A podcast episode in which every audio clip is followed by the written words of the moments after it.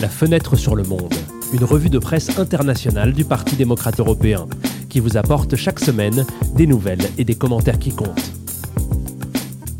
Bonjour et bienvenue dans ce neuvième épisode de Fenêtre sur le Monde. Nous sommes aujourd'hui le vendredi 6 mai et dans ce podcast, nous allons discuter des dernières mises à jour concernant le conflit russo-ukrainien, des déclarations du ministre russe des Affaires étrangères, M. Lavrov, du rapport sur la liberté de la presse dans le monde de Reporters sans frontières et de la proposition du Premier ministre italien pour une plus grande intégration européenne. Ensuite, les meilleurs éditoriaux et articles d'opinion liés à la propagande russe sur la guerre en Ukraine et à la prise de contrôle de Twitter par Elon Musk. Comme d'habitude, nous commençons par les nouvelles les plus importantes de la semaine. La première nouvelle du jour concerne l'évolution du conflit entre la Russie et l'Ukraine. Mariupol est toujours l'un des principaux théâtres du conflit. Les civils sont toujours évacués de la ville elle-même et des aciéries voisines d'Azovstal. Le journal britannique The Guardian rapporte une déclaration du ministre russe de la Défense dans laquelle il annonce qu'à partir d'hier et pendant trois jours, un cessez-le-feu de jour sera mis en place pour permettre l'évacuation des civils. Nous restons sur ce conflit, mais parlons maintenant des déclarations du ministre russe des Affaires étrangères, Sergei Lavrov. Dans une interview accordée à une émission de télévision italienne, M. Lavrov a déclaré, je cite, que le gouvernement Zelensky avait adopté des lois qui encouragent la théorie et la pratique nazie. Selon le ministre, le fait que Zelensky soit juif ne signifie rien. Hitler avait aussi du sang juif, dit-il. Les sages juifs disent que les antisémites les plus ardents sont généralement des juifs. Le contenu de l'interview a fait le tour du monde et a évidemment suscité de nombreuses critiques notamment de la part du gouvernement israélien qui a exigé des excuses officielles. De tels mensonges visent à accuser les juifs eux-mêmes des crimes les plus horribles de l'histoire qui ont été commis à leur encontre, a commenté le premier ministre israélien Naftali Bennett. Mais les membres du gouvernement russe ne sont pas les seuls à diffuser des positions pro-Kremlin à l'étranger. Dimanche dernier, des informations ont fait état d'un groupe de trolls payés par le gouvernement russe pour influencer en sa faveur les commentaires et les débats sur les réseaux sociaux. La base d'opération du groupe serait une usine d'armement désaffectée à Saint-Pétersbourg. L'objectif est de manipuler l'opinion publique par le biais de commentaires sur les comptes de personnalités publiques, de médias et même de groupes musicaux. Parmi les cibles figurent des personnes telles que Boris Johnson, Olaf Scholz, et Joseph Borrell. Mais cela ne concerne pas seulement les réseaux sociaux. Les sondages sur le soutien aux sanctions contre la Russie auraient également été ciblés et manipulés. Cette usine à trolls serait liée à Evgeny Prigozhin, un oligarque russe proche de Poutine et fondateur de l'Internet Research Agency, déjà accusé par le passé d'avoir manipulé les élections américaines de 2016. Restons sur le thème des technologies numériques pour une brève mise à jour concernant le logiciel espion Pegasus dont nous vous avons parlé la semaine dernière. Le téléphone du Premier ministre espagnol Pedro Sanchez a également été infiltré par ce logiciel espion. L'utilisation euh, de ce logiciel a été l'un des sujets abordés lors de la réunion du Parlement européen cette semaine. Changeons maintenant complètement de sujet et parlons de la liberté de la presse. Comme chaque année, Reporters sans frontières a publié son rapport annuel sur la liberté de la presse dans le monde. Les trois pays où la liberté de la presse est la plus grande sont la Norvège, le Danemark et la Suède, le 108e pays sur les 100 180 pays analysés et la Grèce, le pays européen où la liberté de la presse est la plus faible. La Finlande figure parmi les pays dont l'indice de liberté de la presse est le plus élevé. Cette semaine, le journal IL YLE de ce pays d'Europe du Nord a commencé à diffuser des informations en langue ukrainienne afin de soutenir les réfugiés que la Finlande s'apprête à accueillir. Restons en Europe, mais changeons complètement de sujet pour parler du projet maintenant d'intégration du système bancaire européen. Les ministres des Finances de la zone euro ont discuté par vidéoconférence d'un plan d'intégration du système bancaire européen. Le projet de plan euh, diffusé comprend quatre nouvelles mesures. Ces mesures sont axées sur quatre aspects les gestions de crise, le renforcement de la protection des déposants, l'harmonisation des services bancaires et la diversification des participations publiques dans les systèmes bancaires. Le thème d'une plus grande intégration européenne a également été le sujet d'un discours prononcé par le Premier ministre italien Mario Draghi devant le Parlement européen. La proposition de Mario Draghi porte sur quatre points. Une plus grande indépendance énergétique, l'optimisation des investissements militaires, des prêts aux États à des taux favorables et une dette commune, et la suppression du principe de l'unanimité. Monsieur Draghi a également déclaré que pour rendre tout cela possible, il faudrait réviser les traités, notamment le traité de Dublin sur l'accueil des migrants. Toujours au sujet euh, de l'Union européenne, à la fin de la semaine dernière, le chef de l'agence Frontex, Fabrice Légéry, a démissionné. Je rends le mandat au conseil d'administration car il semble que le mandat sur lequel j'ai été élu ait été modifié en silence, a-t-il déclaré. De son côté, la Commission européenne a, elle, déclaré que le mandat n'avait pas été modifié ou altéré. Cette démission intervient après des années d'enquête médiatique intense sur son rôle présumé dans les violations liées au refoulement de migrants en Grèce et ailleurs. Monsieur Légéry ainsi que deux autres personne est également au centre d'une enquête de l'Office européen de lutte antifraude pour des violations des droits des personnes fuyant vers l'Union européenne et d'autres questions liées au harcèlement du personnel.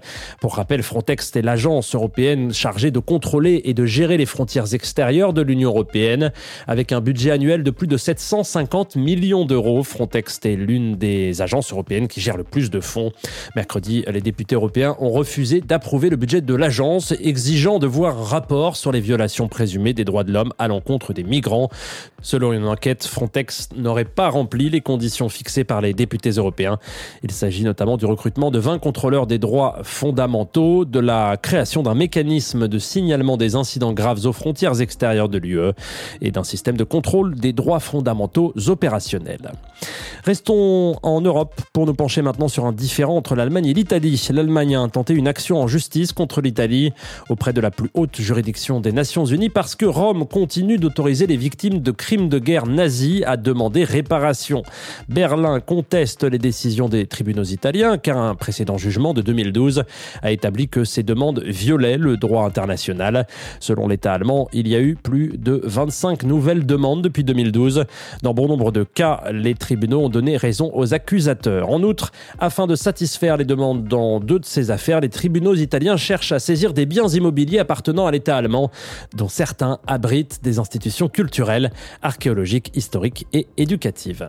Dernière nouvelle de la journée ne concerne pas l'Europe, mais les États-Unis. Selon un projet d'opinion majoritaire qui a circulé ces derniers jours, la Cour suprême des États-Unis se prépare à annuler l'arrêt historique Roe vs. Wade de 1973.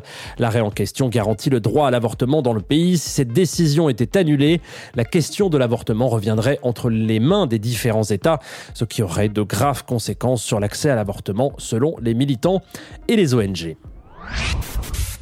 Intéressons-nous maintenant aux meilleurs éditoriaux dans le monde. Les trois premiers commentaires de la semaine analysent la relation entre la guerre en Ukraine et la propagande du gouvernement russe. Nous commençons par le journal italien La Repubblica. Le journaliste Stefano Folli se demande pourquoi le ministre russe des Affaires étrangères Sergei Lavrov a choisi une chaîne de télévision italienne pour donner une interview dimanche dernier. L'interview, nous en parlions au début de cette séquence, a suscité de nombreuses critiques et accusations de racisme tant en en Italie qu'à l'étranger. La motivation derrière le choix du ministre russe, selon Folly, peut être déduite des propres mots de Lavrov. Nous nous attendions à une attitude différente, a déclaré Lavrov. La pression médiatique inhabituelle, pas tant en faveur de l'envahisseur Poutine que contre l'Alliance occidentale, explique le journaliste, reflèterait les vieux ressentiments anti-occidentaux en Italie. Cependant, le gouvernement italien se range fermement du côté des alliés occidentaux dans le conflit, poursuit Folly. S'il n'y a aucun moyen de faire pression sur le gouvernement, conclut le chroniqueur, il faut néanmoins constater l'ouverture d'un fossé si l'on regarde les sondages entre les craintes pour l'avenir des Italiens et le caractère peu compact de la majorité qui soutient le gouvernement. Les déclarations de Lavrov ont fait le tour du monde. Les propos du ministre sont également au centre de l'éditorial publié par le journal allemand Die Welt. Le journaliste Jacques Schuster commence par reprendre les déclarations du ministre qui prétend que Hitler avait aussi des racines juives et que les principaux antisémites étaient juifs. Selon M. Schuster, M. Lavrov a utilisé cette déclaration pour affirmer que le chef d'État ukrainien est également antisémite, bien qu'il soit juif. Cette thèse, explique le journaliste allemand, découlerait de la rumeur selon laquelle Hitler lui-même serait le fils d'un juif si l'on suit Lavrov. Les juifs eux-mêmes sont à blâmer pour l'antisémitisme. Telle est la conclusion du raisonnement du chroniqueur. Face à de tels propos, Schuster se demande s'il est encore possible de négocier avec un tel interlocuteur. Peut-on passer des accords fiables avec lui? En conclusion, cependant, il dit que la question de savoir si et comment ce dialogue aura lieu ne peut être décidée que par l'Ukraine. Pour le dernier commentaire sur le sujet, consultons les pages du journal français Le Monde. Selon Florent Georgesco, la glorification du rôle de l'URSS pendant la Seconde Guerre mondiale est utilisée par Vladimir Poutine pour justifier l'invasion de l'Ukraine. La Russie justifie l'invasion de l'Ukraine par la nécessité de la dénazifier, poursuit Georgesco. Il s'agirait d'une référence directe à la propagande soviétique de l'après-guerre, euh, par laquelle le traumatisme de la guerre, la Seconde Guerre mondiale, avait été évacué, explique le chroniqueur. Ce faisant, la propagande interne de l'URSS n'avait laissé place qu'à une version mythologique de la victoire contre le nazisme. De cette manipulation de l'expérience réelle de la guerre résultera une transformation progressive de sa mémoire, affirme Georgesco. C'est la raison pour laquelle Poutine a intensifié son oppression de ceux qui remettent en question le récit officiel ces dernières années. La nostalgie de ce mythe est donc un moteur de l'invasion. En conclusion, le chroniqueur note que Poutine a réveillé les fantômes du XXe siècle. Nous devons réapprendre à les gérer, conclut-il.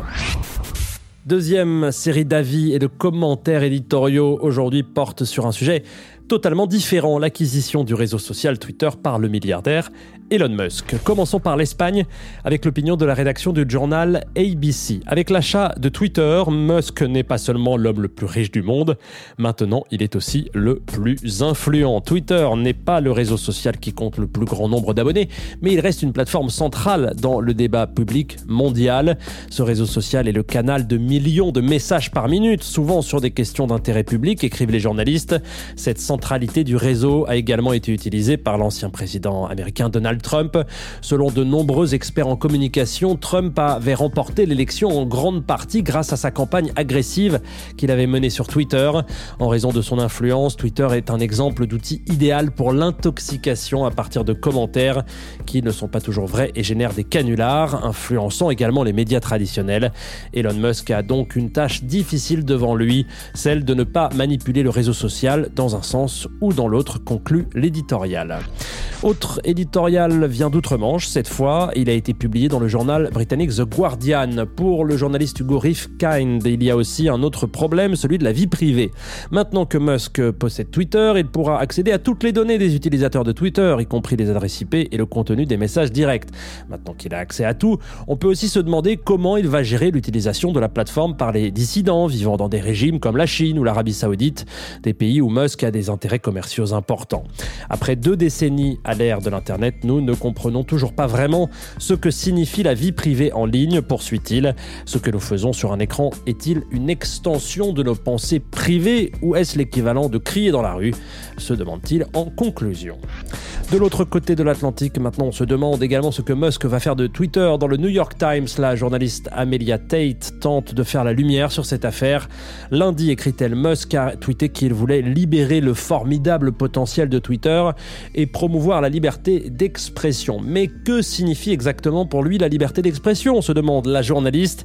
Tate se penche ensuite sur les activités passées de Musk parmi les activités les plus pertinentes, citant le moment où Musk a été accusé de fraude boursière par la sécurité Securities and Exchange Commission du gouvernement américain, précisément à cause de l'un de ses tweets. Peut-être alors que Musk ne valorise pas la liberté de parole, mais la liberté par rapport au sens des mots, s'interroge Tate. Le chroniqueur craint donc que la possibilité de nier l'intentionnalité de ses actions, défense que Musk utilise habituellement pour se défendre contre ses tweets aux conséquences négatives, risque de codifier ce comportement dans les fondements du site. Pour conclure, il ne s'agit que de suppositions. Et personne, pas même Musk, ne peut prédire à quoi le Twitter du futur. Nous sommes à la fin du neuvième volet de la rétrospective et revue de presse Fenêtre sur le Monde. La rédaction de cette semaine a été réalisée par Daniele Ruzza. Au micro, c'était Antoine Lheureux. À très bientôt.